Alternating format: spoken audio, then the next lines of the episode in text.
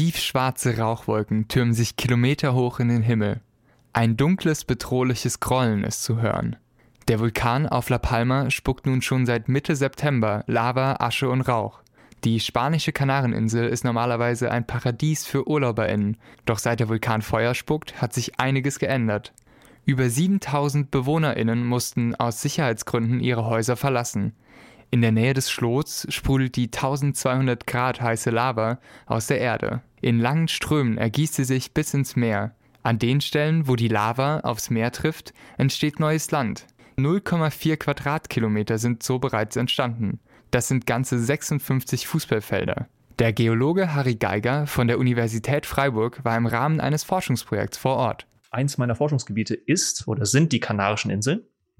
Und ich war dort mit einem internationalen Team das heißt, äh, wir haben generell Interesse an der Entwicklung, an der vulkanischen Entwicklung der Kanarischen Inseln und da bietet ein Ausbruch super ähm, äh, Möglichkeiten für die Forschung. Durch aufsteigende Magma im Erdinneren kam es bereits vor dem Ausbruch zu kleineren Erdbeben. Dank einer frühzeitigen Evakuierung konnten die Menschen in den betroffenen Gebieten rechtzeitig gerettet werden. Auch die Wissenschaftlerinnen waren alarmiert, als es am 19. September zum Ausbruch kam. Ihr Ziel ist es, den Vulkanausbruch von Anfang bis Ende zu dokumentieren. Ähm, was wir gemacht haben, wir haben Proben genommen, direkt am 19. September. Das ist wichtig, da natürlich die ersten Lavaströme nun von den jüngeren Lavaströmen überzogen werden und so nicht mehr beprobt werden können.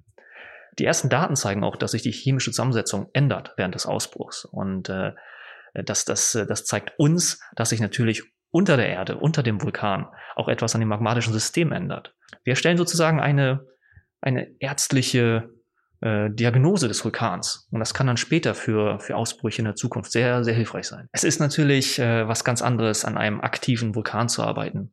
Ähm, wir arbeiten sonst natürlich viel an älteren Ausbrüchen. Ja, Im besten Falle sind diese Jahrzehnte alt. Äh, Im schlimmsten Falle sind diese Millionen Jahre alt. Das ist natürlich jetzt ganz anders, diese Prozesse, die wir uns sonst herleiten müssen, wirklich aktiv und live zu beobachten. Auf Twitter postet Harry Geiger ein Video vom Vulkanausbruch. Zu sehen ist ein großer glühender Gesteinsball, der den Vulkan hinunterrollt und nicht weit entfernt von ihm zum Stehen kommt. Bei dem Gesteinsball handelt es sich um eine Lavabombe.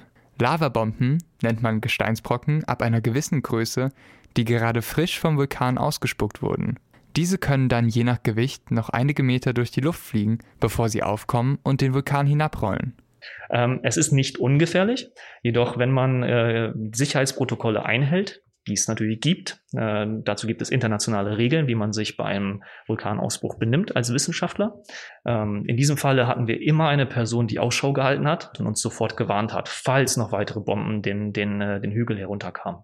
Äh, es ist natürlich sehr, sehr einzigartig und äh, man, man nimmt sehr viele Eindrücke mit natürlich von den ganzen, von den ganzen Geschehnissen da. Das heißt von, von der Lava, von den Lavabomben, von der ganzen Asche und Tephra im, im, im großen Sinne.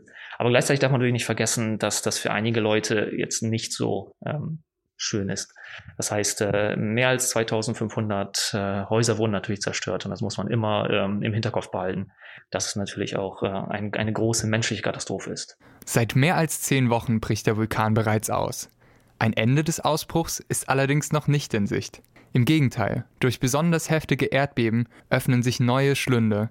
Regionen, die bisher noch nicht betroffen waren, werden von neuen Lavaströmen überzogen. Genauso wie der Vulkan sind auch die Forscherinnen weiter aktiv und sammeln jeden Tag neue Proben.